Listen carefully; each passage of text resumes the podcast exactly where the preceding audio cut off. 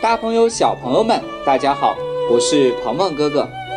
今天的鹏鹏说读书时间，为大家读的是鹏鹏哥哥讲故宫系列之一，寻找紫禁城里的颜色。门上装饰，过年记得贴门神。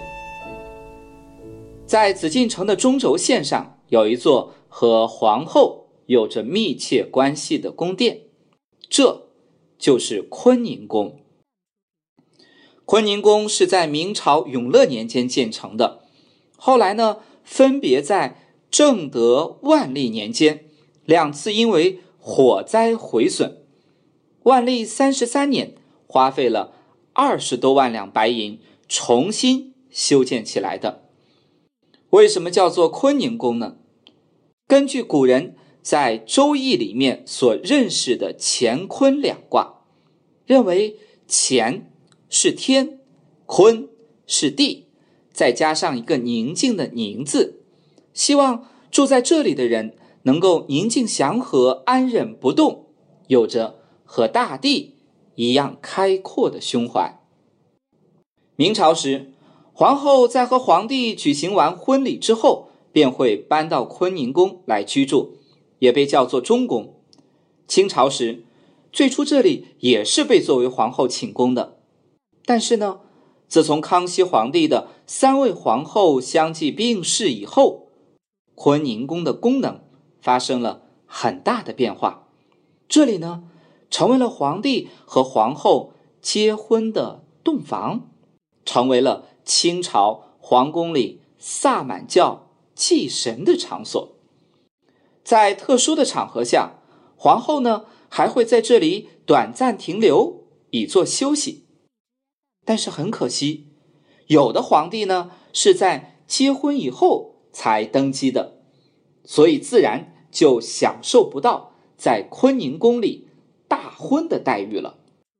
在整个清朝那么多皇帝当中，真正在坤宁宫里结过婚的皇帝只有三位，哪三位呢？康熙皇帝、同治皇帝和光绪皇帝。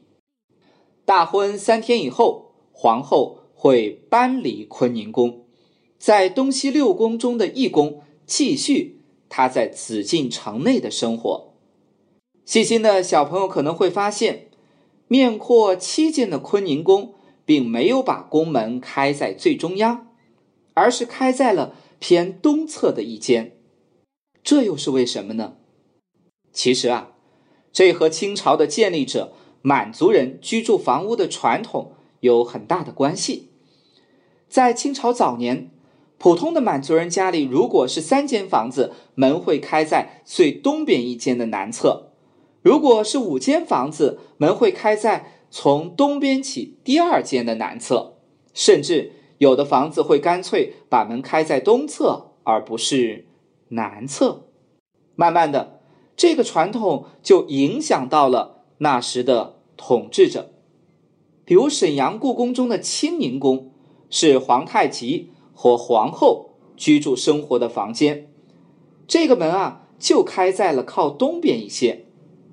所以，到了皇太极的儿子，也就是顺治皇帝到北京紫禁城里来做皇帝的时候，也就按照沈阳故宫里清宁宫的布局，重新扩建了。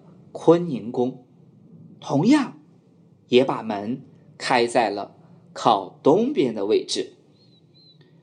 我们现在每到春节时，就会给家里的门上贴红色的对联和门神，期盼着新的一年里事事顺利。那么紫禁城里会贴对联和门神吗？由于很多原因，宫内的门神啊。大都是先装裱在框子里面，框边会安装漂亮的铜饰品，然后呢，再整个悬挂在门上，而不是贴在门上。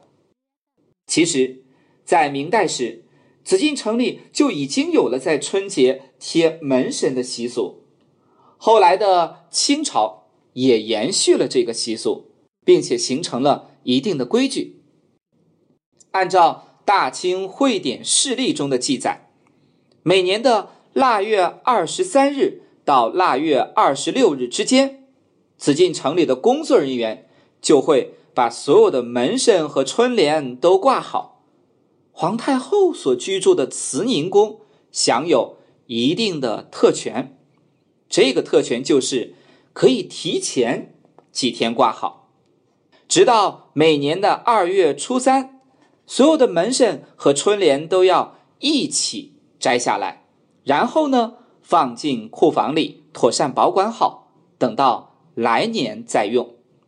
紫禁城里的门神有的是用。纸印刷好后加上彩绘，有的呢是画在绢布上面，来年挂之前看看有没有掉色。如果颜色不显眼了，要经过重新加工以后才可以使用。中国古代人就有祭祀门神和护神的礼仪，在《礼记》这本书里就有记载，并且一直延续了下来。比如在清朝时。每年秋天就要在午门西边祭祀门神，而在民间慢慢的发展起来很多不同的门神形象，比如有的传说中门神是住在神山大桃树下，专门抓鬼的神书和玉律两个人；有传说中门神是为了让唐太宗李世民睡好觉而守在他门外的大将尉迟敬德和。秦琼两个人，紫禁城里的门神又是什么样子呢？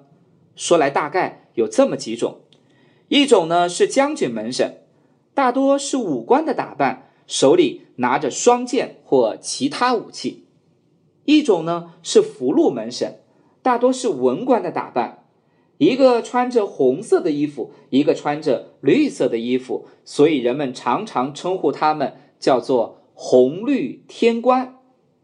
鹏鹏哥哥给小朋友们介绍的就是紫禁城里的红绿天官，一个人一手举着护板，一手在半空当中指出五个拨浪鼓；另外一个人手举着护板，一手在半空当中指出一个大黄蜂，指出一个灯笼。为什么是这三样东西呢？你能猜出来吗？原来指的是五谷。丰登。此外，还有很多其他形象的门神，比如神话里能够捉鬼的钟馗。不论如何，这些门神最终的职责都是为了保护好皇宫，为皇宫里的人带来吉祥美好的寓意。春节时也是少不了春联的，但是紫禁城里的春联却很奇怪，是写在白纸上的。这是因为满族人的祖先是喜欢白色上白的，所以选择了这种颜色。但慢慢的受到汉族文化影响，清朝时生活在北京的满族贵族们也认为白色不吉利，所以才在原来习俗的基础上进行了一定程度的改变，比如在白色的对联上镶上了蓝色或者。红色的边框。中国古代建筑当中的门都有哪些功能呢？当然，首要的功能就是作为进出的通道，连接起建筑物的内部和外部。也正因为有了门，才能为居室中的人们形成一个相对私密的空间。因为它的这种通道作用，门也就成为了这个空间防卫当中最为重要的部分了。